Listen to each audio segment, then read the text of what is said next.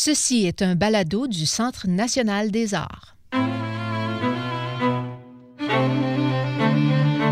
Consultez d'autres fascinants fichiers balado sur les arts de la scène au baladocna.ca ou abonnez-vous gratuitement sur iTunes sous la rubrique Centre national des arts.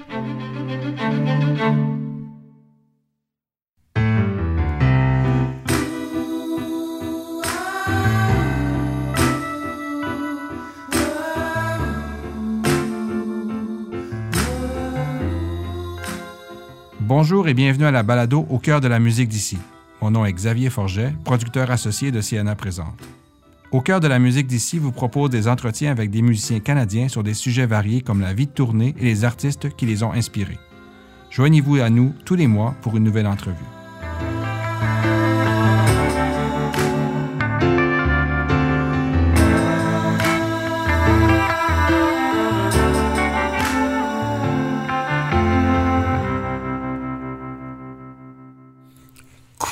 Alors, bonjour. On est en présence aujourd'hui de Yaovi Oyi, mieux connu sous le nom de Yao. Bonjour Yao. Bonjour Xavier. En fait, je t'appelle Yao. Est-ce que tu préfères Yaovi ou Yao? Yao. Tout le monde m'appelle Yao. Ça fait longtemps qu'on t'appelle Yao? Oui, quand même. Ça fait très longtemps qu'on m'appelle Yao. C'était mon premier groupe Renaissance en 2005. Euh, C'était Yao et Flo. Donc euh, déjà là, on...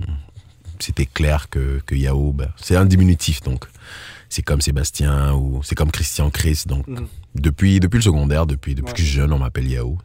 C'est ce qu'on imagine, c'est ça, que c'est un nom qui te suit depuis longtemps. Puis euh, pourquoi tu as choisi, t'as choisi de le garder? C'était ça ton identité? Tu as choisi de continuer avec Yao quand tu es devenu artiste, euh, musicien? Oui, parce que j'ai j'ai eu d'autres noms d'artistes aussi, mais mm, le questionnement que je me suis fait, ma musique est très authentique dans la perspective où ce que tu vois, c'est ce que c'est, ce que tu entends. J'ai tendance à dire que les gens apprennent à me connaître à travers ma musique. Donc, avoir un, alias, par exemple, pour moi, je trouvais ça un peu difficile dans la perspective où vraiment c'était moi, c'était c'était moi que je livrais sur texte. Donc euh, après, euh, lorsqu'on a voulu lancer Renaissance, je me suis dit pourquoi me casser la tête?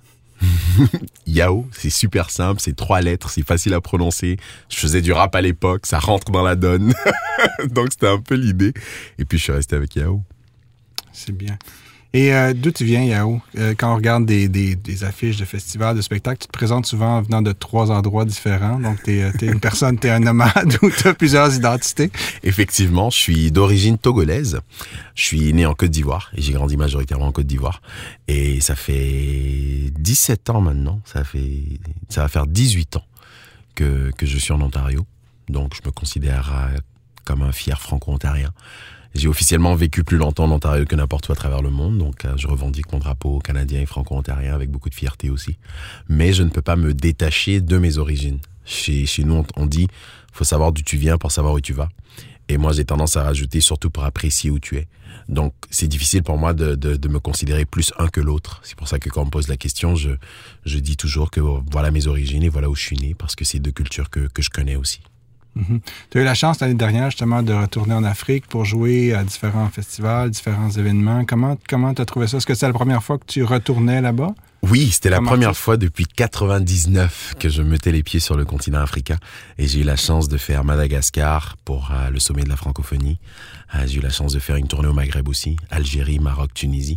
Euh, donc j'avais eu une invitation aussi au Mali, donc je me rapprochais un peu plus de la Côte d'Ivoire et du Togo, mais finalement ça s'est tombé à l'eau pour des raisons logistiques. Et j'avoue que ça, ça m'a fait un drôle d'effet. Surtout d'arriver à Madagascar, c'est, euh, euh, j'ai grandi par exemple au Togo dans, dans un quartier où, où, où la terre est rouge, on appelle ça de la terre rouge, et d'arriver à Madagascar et c'était exactement ça, c'était de la terre rouge partout, donc de rouler dans les rues et, et de revoir ces scènes qui étaient très très familières à mon enfance aussi, de marcher dans un marché et d'avoir justement les, les, les odeurs, les ambiances, les dames qui préparaient sur le bord de la route et tout, vraiment, ce qui a bercé mon enfance. Et euh, ça m'a donné encore plus envie de repartir faire des spectacles et de, de redonner un peu aussi à cette communauté-là, de dire que bon, voilà, euh, tous, ces, tous ces scénarios-là ont, ont façonné qui je suis aujourd'hui. Et aujourd'hui, je suis un artiste. Et si je peux me permettre d'aller, de repartir là-bas et de dire, bon, voilà, je suis un enfant d'ici. Je suis un enfant d'ici, bien que je sois loin et que je sois là-bas et que je fais des spectacles, je suis un enfant d'ici et revendiquer un peu ça aussi. Puis quand tu es là-bas, par contre, est-ce que le, est-ce que le franco-ontarien en toi apparaissait aussi? Est-ce que tu as pu leur montrer quelque chose, leur partager des choses de cette culture-là que tu que as apprises euh, depuis ton adolescence? Ah oui, définitivement.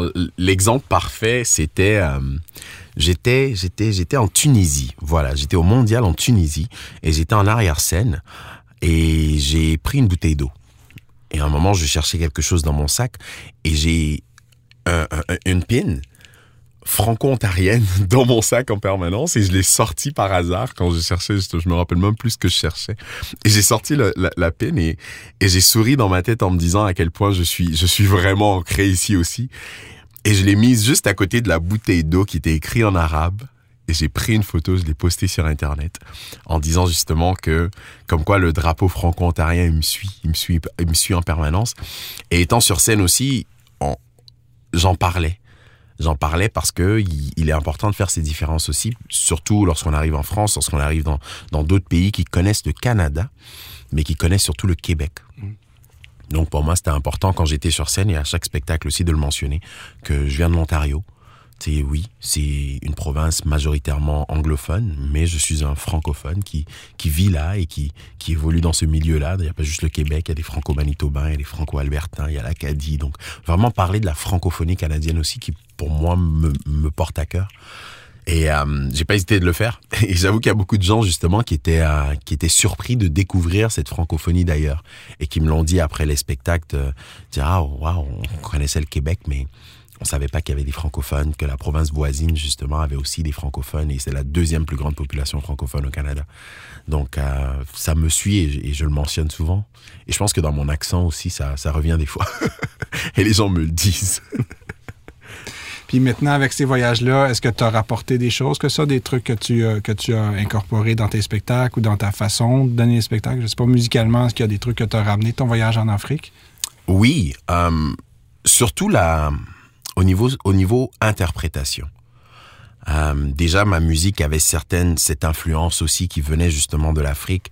Euh, dans tous mes albums, j'avais que ce que soit des flûtes mandingues, que ce soit des rythmes africains. Euh, donc, vraiment de jouer dans cette dans cette veine là. Je me suis retrouvé au niveau interprétation à vouloir vivre encore plus ces rythmes là. Donc le mouvement a changé, par exemple, sur certaines chansons l'interprétation, je veux dire, de, la musique même en termes de, de, de prestation, de performance, de livraison de texte, de livraison de mouvement, même avec mes musiciens aussi, l'énergie complètement change. Euh, et ça, je le vois. Au niveau sonore aussi, euh, beaucoup de rythmes, surtout des percussions. Euh, j'ai la chance de jouer les percussions, donc ce qui, qui, qui sont venus me chercher. Et des goûts de collaboration aussi avec plusieurs artistes que j'ai rencontrés sur mon chemin, avec qui je me suis dit, waouh, ce serait vraiment cool de faire quelque chose avec lui. Et de, de faire venir aussi un peu de cette culture-là ici. Je dois te faire un aveu, par exemple, je suis déjà dans un processus de création pour un prochain album et, et, ça, ça transparaît justement dans la manière dont j'écris. Et euh, en spectacle, ben, dans la manière dont je bouge, plusieurs personnes me l'ont dit, je pense que je, vis encore plus ma musique sur scène et je me permets encore plus d'interpréter justement les rythmes qui viennent d'ailleurs. Tu, tu, tu, parles beaucoup de musique depuis tout à l'heure, mais euh, on, t'entend surtout par tes textes. Il y a beaucoup de textes. Y a un auteur, tu as fait du slam également. Euh, Qu'est-ce qui vient en premier quand tu, quand tu, quand tu crées? Est-ce que c'est les textes ou les thématiques dans tes textes ou c'est la musique qui, qui vient te chercher puis tu, tu viens mettre les mots par la suite? Majoritairement, ça va être les textes. Ceci étant dit, j'estime avoir quand même une bonne balance entre les deux. Très souvent aussi, je peux me retrouver où c'est un son, où c'est un rythme, où c'est c'est souvent les rythmes. Je, je, je, moi, c'est les percussions surtout, donc c'est souvent les rythmes qui viennent me chercher, qui me qui me poussent justement à vouloir écrire un certain type de texte. Euh, des fois, le thème va venir, et à partir du thème, par la suite, viendra la musique. Je vais m'asseoir avec mes musiciens, je vais m'asseoir avec mon réalisateur et puis vraiment dire, bon, voilà l'univers musical que je vais avoir derrière.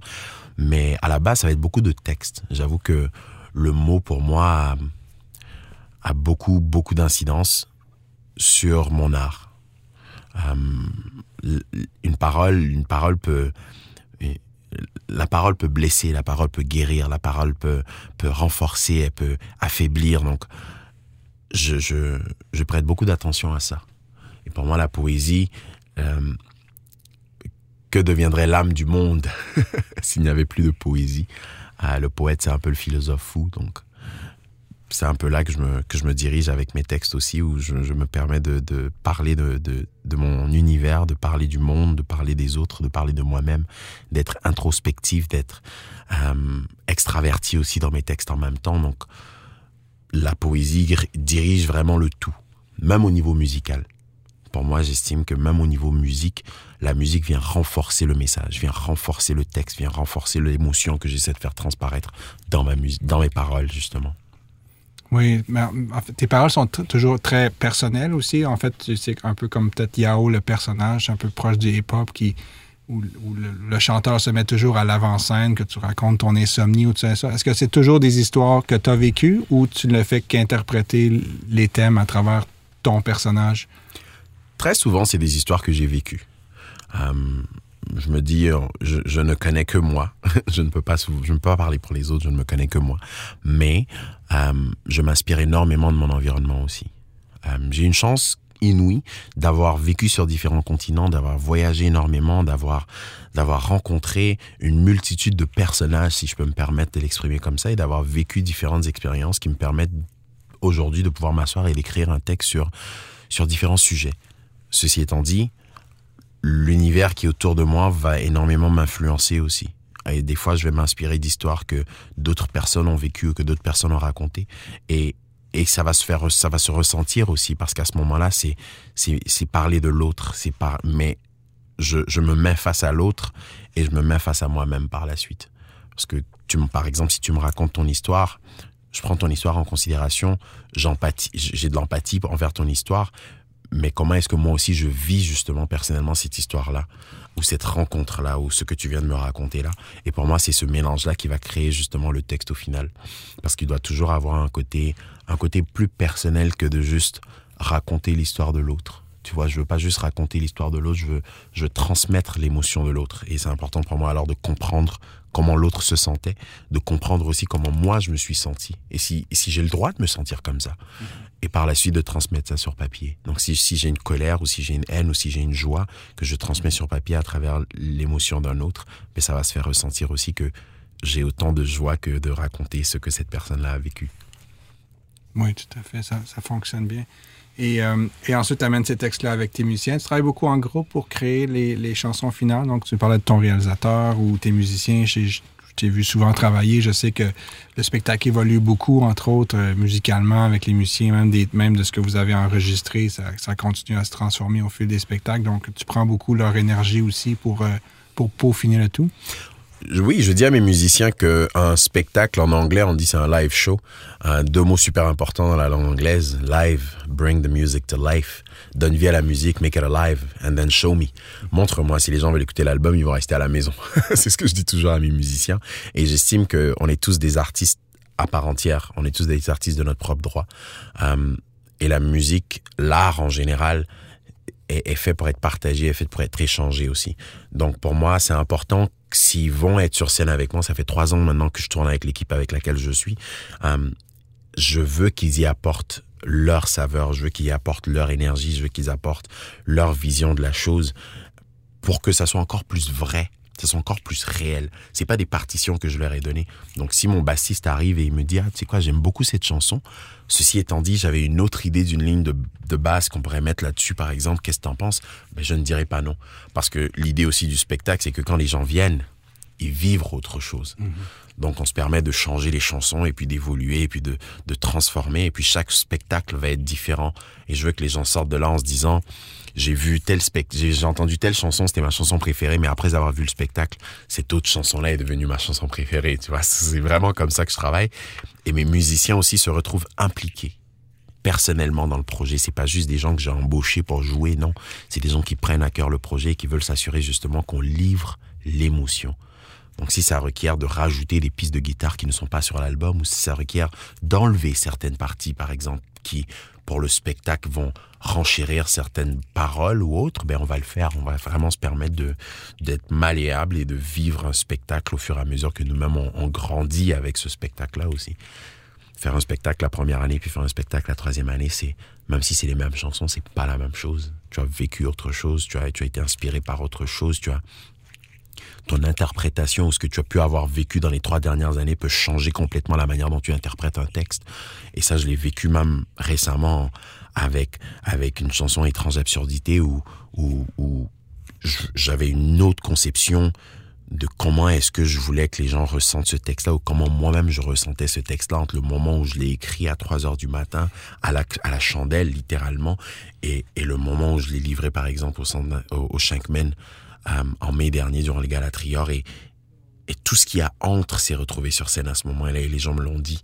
Des gens qui ont vu le lancement, qui ont vu le lancement d'album en novembre et qui ont vu la, prestation et qui ont vu ensuite le, ce spectacle-là m'ont dit c'est ces deux univers parce que moi-même j'ai une meilleure compréhension de ce que j'ai écrit.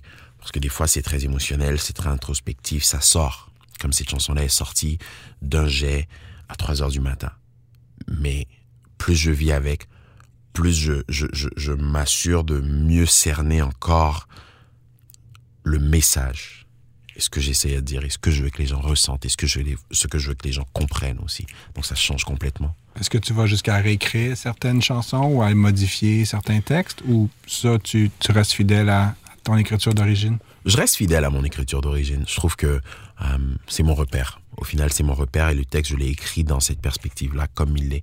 Euh, c'est une œuvre d'art. Je peux peut-être changer tout ce qu'il y a autour, mais au final, le, le, le, canevas, ce qui est sur le canevas, il reste, il reste le même. Je vais juste rajouter quelques couches ici et là, mais je ne change pas l'image. Euh, sur un autre sujet, beaucoup de beaucoup d'artistes aujourd'hui, on doit ou bien travailler sur plusieurs projets, plusieurs groupes. On voit ça, on voit ça fréquemment, différentes formules. Avant, c'était que les musiciens de jazz qui faisaient ça. Maintenant, c'est assez courant. Toi, euh, tu restes fidèle à Yao. Par contre, tu es également un, homme d'affaires. Tu as, une boîte euh, qui fait évidemment tourner ta musique, mais depuis récemment, tu as aussi, tu t'es ouvert aussi à, à d'autres artistes. Tu veux aider, tu veux te faire profiter de tes expériences d'autres artistes. Comment tu trouves ça, le, mariage entre les deux, entre être l'artiste de scène et l'homme d'affaires au, téléphone? J'avoue que c'est, ce n'est pas évident, c'est difficile, mais on est dans cette ère aujourd'hui où je dis un artiste doit aussi d'être un entrepreneur, un, un artiste entrepreneur. L'industrie a changé, l'industrie a évolué, tout le monde a un peu, à... il y a plus de formule en fait. Je dis c'est le moment d'être dans, le secteur des arts parce que c'est le moment d'être créatif, c'est le moment d'être innovateur, c'est le moment de, repenser toutes les structures. Donc dans cette perspective-là, c'est important aussi de comprendre où est-ce qu'on va et en tant que le côté homme d'affaires qui est très présent à travers Intello Production justement où je me retrouve à représenter d'autres artistes. Donc non seulement à pouvoir, je me suis mis à travers le processus, donc j'ai fait les erreurs que j'avais besoin de faire. Donc maintenant, quand je me présente face à un artiste, je peux un peu mieux le guider justement. C'est pas mon, c'est pas lui mon cobaye. C'est vraiment, j'ai été le propre cobaye de ma propre stratégie. Um, donc ça, ça me, ça me garde souvent occupé parce que surtout lorsqu'on prend la route, um, tu te retrouves où entre deux spectacles ou entre deux voyages, ben, tu es en train de retourner des courriels, tu es en train de travailler sur un projet de consultation, euh, parce qu'on fait de la consultation en communication et logistique d'événements justement pour les organismes culturels à travers le pays, en plus et maintenant à l'international. Donc on, on, a vraiment un, mandat assez large. Mais la meilleure partie de tout ça, je dirais, c'est mon équipe. Je suis quand même super bien entouré euh, avec euh, quelques personnes à temps plein, une personne à temps plein, deux personnes à temps partiel maintenant. Donc j'arrive quand même à, à, à, à être encore un artiste. Euh, et d'avoir cette équipe-là qui peut me supporter au niveau communication, au niveau administration aussi, et, des artistes aussi qui sont, qui sont vraiment euh, éveillés, si je peux me permettre l'expression, c'est-à-dire ils comprennent, ils, ont, ils ont une responsabilité au, au, sein de ma boîte, la manière dont on fonctionne, c'est qu'il faut que ça soit une responsabilité partagée. Je ne suis pas là vraiment pour te tirer par la main je veux que tu apprennes aussi, je veux que tu, je veux que tu t'impliques autant dans ta carrière. Donc c'est, c'est pas un, format maison 10 typique où, où voilà, euh, la maison 10 fait tout et puis tu t'assois vraiment. Non, mais vraiment, je veux que, je veux que l'artiste aussi fasse partie des décisions. On fait une rencontre, des rencontres une fois par mois. Euh, des fois, je vais donner la responsabilité à un artiste, spécifiquement à Le Flow Franco, par exemple, avec qui je travaille, de dire, bon, il y a tel diffuseur qui a appelé, qui avait des détails à te donner. Au lieu que je prenne les détails et que je lui transfère, mais ben, je lui dis direct, je lui dis directement, bon, voilà, vous pouvez appeler directement l'artiste parce qu'il est responsable et il pourra prendre en charge justement ces trucs-là. Et des fois, eux-mêmes, ils peuvent prendre des initiatives, de dire bon, je vais aller faire imprimer mes propres bannières et puis je vais aller faire imprimer mes propres pots. Je vais faire faire mon propre design et puis j'envoie à, Intello Production et eux s'occupent de faire l'impression, par exemple. Donc, on est vraiment dans une dynamique collaboratrice et, ça fait toute la différence pour moi parce que je peux me permettre des fois d'être artiste. De, de dire bon voilà je suis je suis parti en tournée les gars je suis parti pour les trois prochaines semaines gérez-vous sans moi. Mais sans avoir l'inquiétude de dire aussi que le bateau va couler pendant que je suis pas là, quoi. Parce que je suis à portée de la main, on peut m'envoyer un courriel et tout. Mais, euh, mais c'est important d'être bien entouré. Et ça, dans, dans tout ce qu'on fait, c'est clair. Et je le dis toujours. Et comment tu, comment tu choisis les artistes? Avec qui? Qu'est-ce qui, qu'est-ce qui fait que tu veux travailler avec un artiste plutôt qu'un autre? Euh, L'une des premières choses qui va me pousser à vouloir travailler avec un artiste, ça va être son éthique de travail. J'avoue que j'observe beaucoup je vais prendre le temps de regarder pour voir est-ce que c'est un artiste qui veut travailler, qui, est prêt à travailler? Ça, je le dis toujours, faut qu'il soit prêt à travailler. Et par la suite, c'est un coup de cœur. Mais l'éthique de travail, pour moi, va être, va être clé parce que on, oublie des fois que c'est 95% travail et 5% talent. et c'est important, si tu as le talent, c'est vraiment un bonus dans certaines perspectives, même si j'estime que ça ne devrait pas être comme ça. Mais c'est la réalité dans laquelle on est aujourd'hui où le talent, vraiment, quelqu'un qui a du talent mais qui ne travaille pas, n'ira pas loin.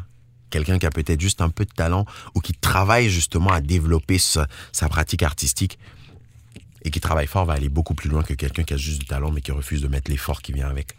Donc pour moi, euh, l'une des premières choses que je vais voir, c'est l'éthique de travail. C'est l'éthique, c'est est-ce que est-ce que l'artiste est impliqué lui-même dans son propre développement de carrière? Est-ce qu'il est-ce qu'il cherche des opportunités d'avancement? Est-ce qu'il cherche des opportunités de de perfectionnement aussi? Est-ce que c'est un artiste que je vais voir à différents événements qui qui prend en charge sa propre carrière et qui cherche activement à bien s'entourer? Et par la suite voir justement la qualité musicale, la qualité artistique qui pour moi euh, devient justement, c'est aussi important que, que, que l'éthique de travail. Mais c'est deux choses qui vont me faire vouloir travailler avec un artiste, par exemple. Merci beaucoup, Yao. Bon succès sur la route. Merci. À bientôt.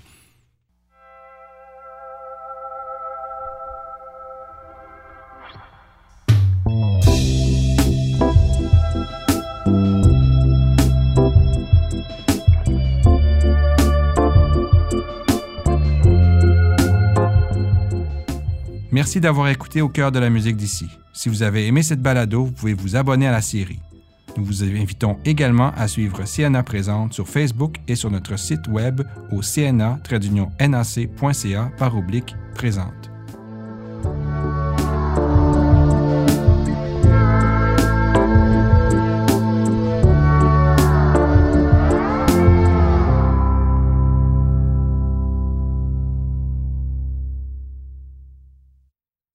Ce balado du Centre national des arts a été enregistré à Ottawa par l'équipe des nouveaux médias du CNA. Écrivez-nous à baladocna.gmail.com. Vos commentaires et vos questions sont pour nous très précieux. N'oubliez pas, consultez le site web baladocna.ca pour voir d'autres fascinants fichiers balado du CNA ou abonnez-vous gratuitement sur iTunes sous la rubrique Centre national des arts. Le Centre national des arts du Canada vous dit à la prochaine.